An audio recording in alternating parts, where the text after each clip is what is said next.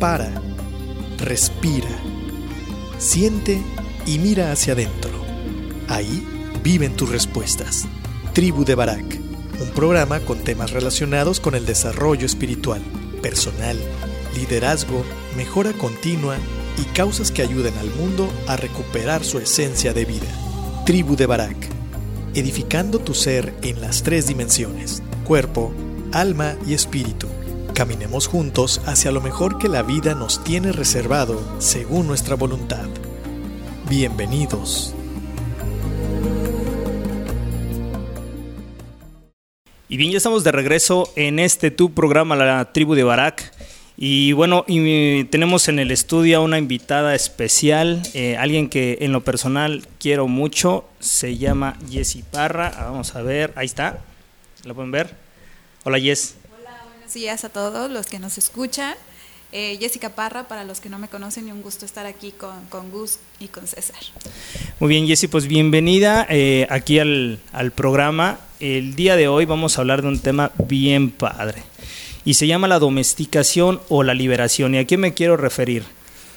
Eh, en, los, en 1997, el doctor Miguel Ángel Ruiz, él escribe este libro maravilloso que se llama Los Cuatro Acuerdos, mismo que yo en su momento lo leí en el 99, ya hace bastante tiempo, y a pesar de que fue una literatura muy interesante, cuando, cuando yo leí la primera vez este libro, eh, la parte que vamos a tratar fue muy interesante pero no reveladora. ¿Y a qué me quiero referir? A que a pesar de que el libro no ha cambiado, a pesar de que han habido, han, habido diferentes eh, eh, evoluciones del libro, no ha cambiado esta parte.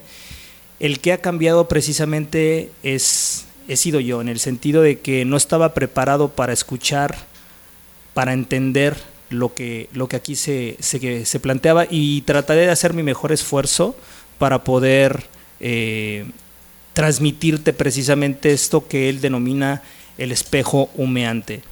¿Y a qué nos queremos referir? El día de hoy vamos a, a platicar, vamos a tratar de interactuar un poco con Jess, porque ella también leyó el libro hace tiempo y entonces seguramente se acordará de memoria incluso textos que se dicen ahí, ¿verdad, Jess? Ajá, sí, claro. bueno, lo primero, eh, el programa se llama Domesticación o Liberación. ¿A qué nos referimos con domesticación? Primero que nada, ah, acordemos que nosotros cuando somos niños crecemos en un entorno, en un entorno que nos van dictando nuestra sociedad, nuestro círculo o núcleo social. ¿Y quién es ese núcleo social? Pues obviamente son nuestros padres, nuestros hermanos, nuestros abuelos, los tíos, los primos.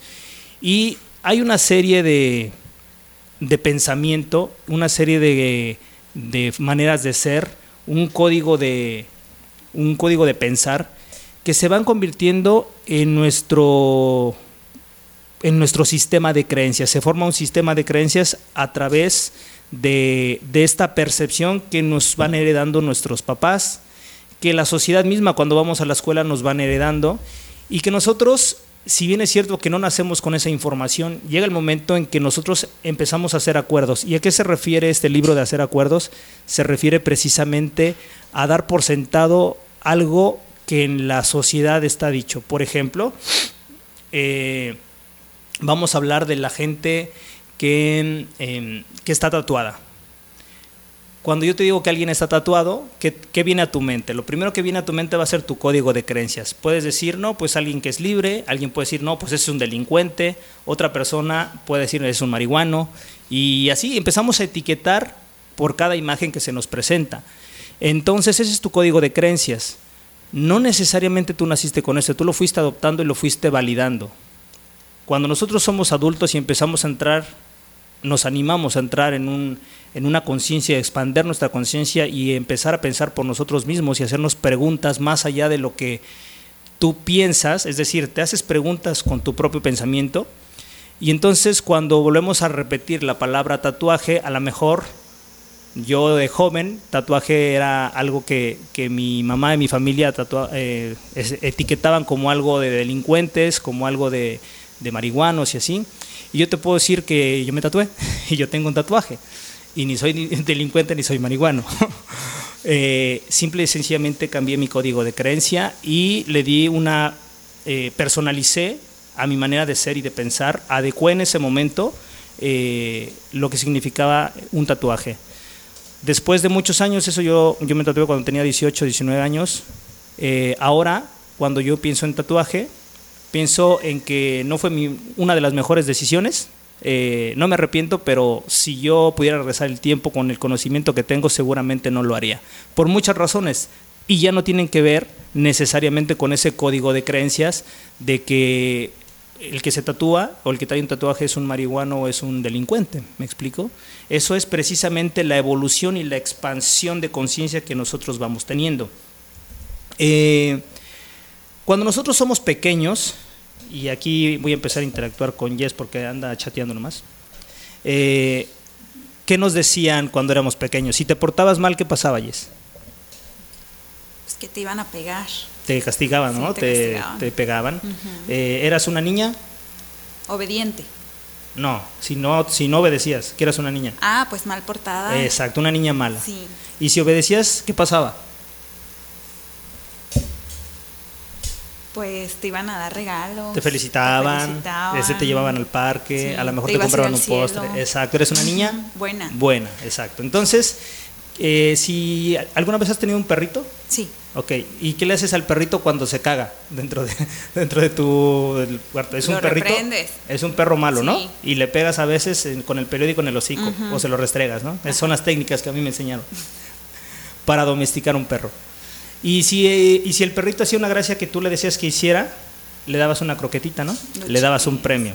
Exacto. Entonces, ¿A qué me refiero? Que nosotros, así como una mascota, nos, fue, nos fueron condicionando. Si te portabas mal, eh, no, hablaban, no hablaban de tu comportamiento, hablaban de tu persona. Es decir, nos etiquetaban que éramos niños malos, que éramos una persona mala. Y si aparte esta eh, eh, tus padres eran muy creyentes de, aquella religión donde, te decían que te ibas a ir al, infierno porque te portabas mal, pues estaba cañón, porque aparte de que quedabas mal con tus, con tus papás, aparte quedabas mal con Dios, ¿no? Entonces estabas jodido por donde fuera. Sin embargo, cuando te portabas bien y te daban premios y resulta que la vida empezaba a girar en torno a ti, ¿A qué nos incentivaba el portarnos bien? ¿A qué nos incentivaba? A seguir portándonos bien. Exacto. Pero no, no quería ser mejor porque te produjera una satisfacción personal, sino por complacer a los demás. Bien con papá. Exacto, con mamá, con la familia, incluso también con los maestros, ¿no? De repente estaba padre ser el consentido del maestro. ¿Y quién era el consentido del maestro? El que llevaba las tareas. Pues el que no daba guerra, el que cumplía, ¿no? Entonces, esos son los premisitos, esas eran las croquetas que nos daban a nosotros. Cuando somos adultos y tenemos este código de creencias y empiezas a, coquetear con una novia, con un novio chico, ¿qué es lo, que, lo primero que pensamos? Si quiero conquistarlo, ¿tengo que complacerlo. ¿Sí o no? Entonces, en ese complacer a la otra persona, resulta que empiezas a, minimizar tus propios gustos y de repente tú estás en el, sistema de quedar bien y te dice tu pareja que a ella le gustan las películas de terror o con quien estás quedando bien y tú dices, ah, qué padre, pues a mí también. Y resulta que a mí me super cagan las películas de terror porque no me, no me gusta que me espanten ni menos pagar para que me espanten. Entonces, pero como ando quedando bien, me aviento una pequeña mentirilla. Y resulta que voy buscando complacer a los demás y termino cada vez minimizando mi esencia y termino cada vez negando mis gustos, negando mi, manera de vivir, mi manera de ser. Y entonces eh, proyecto una idea de lo que la persona de enfrente quiere ver de mí. Y cuando estoy con mis amigos, ¿verdad? Y mis amigos saben que yo soy aquí bien miedoso para las, eh, para las películas y que soy medio mal hablado y que de repente este, me aviento unas flatulencias con ellos, ¿verdad? Para que le echamos guerritas de pedos, dicen por ahí. Entonces, resulta que proyecto una personalidad diferente que cuando estoy con quien estoy conquistando. Y si estoy enfrente de mi mamá, olvídate, soy otra persona. Y entonces empiezo a cambiarme esas caretas, que si bien es cierto, es parte de la personalidad, adecuarse dentro de tu esencia al, al, entorno donde estás, no quiere decir que seas completamente o radicalmente diferente, que es lo que regularmente nos pasa. Cuando nosotros seguimos domesticados, cuando nosotros vivimos para complacer lo que quiere la sociedad, lo que quiere mi mamá, lo que quiere mi papá, lo que mi familia entiende que está bien, lo que mi religión me ha dicho que está correcto. Y aparte, si tengo un hijo o unos hijos, entonces yo necesito proyectar que mis hijos también tengan una idea de un papá centrado, de un papá responsable, de un papá cariñoso. Y entonces me pongo otra careta, me pongo otra máscara y entonces resulta que en este teatro de la vida empiezo a no ser yo, y cuando salgo a escena, pues depende el telón que se abra, es la manera en que yo interactuaré, el personaje que representaré. Y cuando salgo de escena, es decir, cuando estoy solo, me pierdo. Y no entiendo quién realmente soy yo. No entiendo qué realmente es mi gusto, qué realmente es mi pasión. No, entiendo realmente qué quiero de la vida. Eh, me siento perdido, me siento extraviado. El silencio me hace tanto ruido que prefiero poner una película, que prefiero ponerle a Netflix, ¿no? Necesito ruido que me distraiga para no estar conmigo mismo, para no entender que no sé quién soy yo, que no me he podido liberar y que sigo preso y que soy domesticado por las demás personas, por un código de creencias que yo sigo validando a partir de no entenderme a mí mismo, de no conocerme a mí mismo. ¿Cómo ves, Jess? Muy interesante. Estoy prestando atención. Ah, ok, yo pensé que estaba chateando. No. Este, fíjate, este proceso de domesticación que, que vamos viviendo eh, es, va directo al, al, subconsciente. Y como va directo al subconsciente, pocas veces nosotros podemos eh, hacer algo hasta que nosotros nos decidamos a entrar en plena conciencia de por qué me gusta el agua fría o por qué odio el agua fría, por qué me gusta el color rojo o por qué me gusta ponerme eh, zapatos con calcetines que se noten o no usar calcetines. Es decir, cuando yo me empiezo a hacer preguntas de si realmente soy yo el que está decidiendo o es el código de creencias. Si realmente me dedico a lo que me dedico porque la vida me llevó ahí y no tuve el valor y el coraje de decidir por mí mismo a pesar de que la sociedad te diga que estás mal, a pesar de que la economía te diga que estás mal, y entonces, pues me dejo llevar, empiezo a surfear con la vida, me convierto en un surfer cuando realmente no sé ni nadar, ¿no? Que es mi caso real, yo no sé nadar. Entonces, eh, cuando, cuando la ola viene más alta de lo que puedo dominar y me tira, resulta que me estoy ahogando. Porque me dejé llevar con la ola, porque estaba navegando y cuando me tiró ya no puedo hacer nada y no sé nadar. Y entonces, antes de meternos de surfistas, necesitamos aprender a nadar. ¿Y cuál es aprender a nadar? Es sumergirte en quién realmente tú eres, hacerte preguntas importantes, empezarte a liberar, empezar a saber y a reclamar eh, tu derecho a decidir y tu derecho a equivocarte. Cada uno de nosotros venimos a la vida a evolucionar, pero a veces en ese buscar evolucionar, por complacer a los demás, terminamos involucionando, terminamos sometidos en, en, la, en la inconsciencia colectiva que ha primado en tu círculo social. Y es muy curioso porque cuando nosotros empezamos a reclamar nuestra libertad, empieza a llegar gente a tu vida que también está reclamando su libertad, que también está en esa disyuntiva de hacer lo que me han dicho que es correcto o hacer lo que yo creo que es correcto para mí. Eh, el hecho que todos opinen o que una gran mayoría opine, eh, opine a favor de algo no quiere decir que ese algo esté bien. Quiere decir que a lo mejor esa gran mayoría no se ha hecho preguntas interesantes o preguntas importantes para sí mismo. Y este proceso de liberación es muy importante aclarar que es personal. Tú no puedes a partir de tu conciencia decirle al de junto, mira, la vida es así, ¿por qué no está preparado? Lo que yo te estoy comentando precisamente, cuando yo en el 99 leí este libro, había cosas que entendía con mi raciocinio, pero no entendía con mi conciencia, que son dos cosas fundamentalmente opuestas o, no necesariamente iguales, porque yo entendía lo que me decía a nivel literario, pero no entendía lo que me quería decir a través de mi conciencia y mi corazón. No estaba yo lo suficientemente abierto para entender mensajes tan poderosos que podían haber transformado mi vida en ese entonces, simple y sencillamente porque no me había tropezado lo suficiente, porque no había fallado lo suficiente Y, y la vida es tan sabia que nos va regresando a, un mismo, a una misma situación en diferente tiempo para que tú, para que cada uno de nosotros vayamos evolucionando, vayamos buscando nuestra esencia. Venimos al mundo a ser felices y a servir, o más bien a servir para ser felices.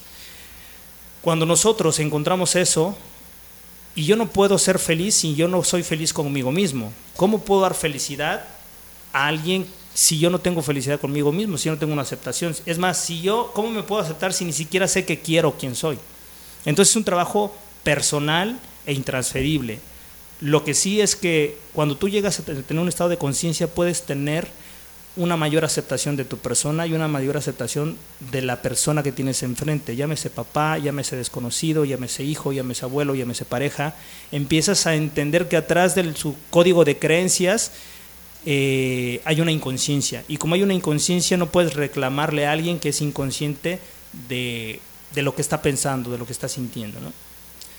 ¿Cómo es, Jess? De acuerdo. De acuerdo con todo lo que estás diciendo, eh, sí, me están cayendo varias pedradas y estoy recordando ese capítulo, que lo leí yo hace como cuatro años, ese libro. Pero sí tienes mucha razón en, en lo que compartes con todos nosotros. Muy bien, pues vamos a hacer un corte, los voy a dejar picados. Este, vamos a hacer un corte, vamos a poner a petición de Jess, Emanuel, otra vez. no es cierto, esa petición de Laura, la neta, que acaba de llegar. Todos niegan a Emanuel, la neta lo quise poner yo. Este, regresamos, no te vayas, se me va a poner todavía mejor. Regresamos. Piensa en tu cuerpo como el vehículo, tu alma como el volante, tu espíritu como el motor y la mente, tus pensamientos como el conductor de tu vida. En la tribu de Barak observaremos y edificaremos el vehículo, poniendo al conductor al volante, utilizando el motor en favor de la vida y el bienestar. Todos los viernes 10 de la mañana por turismoradio.com.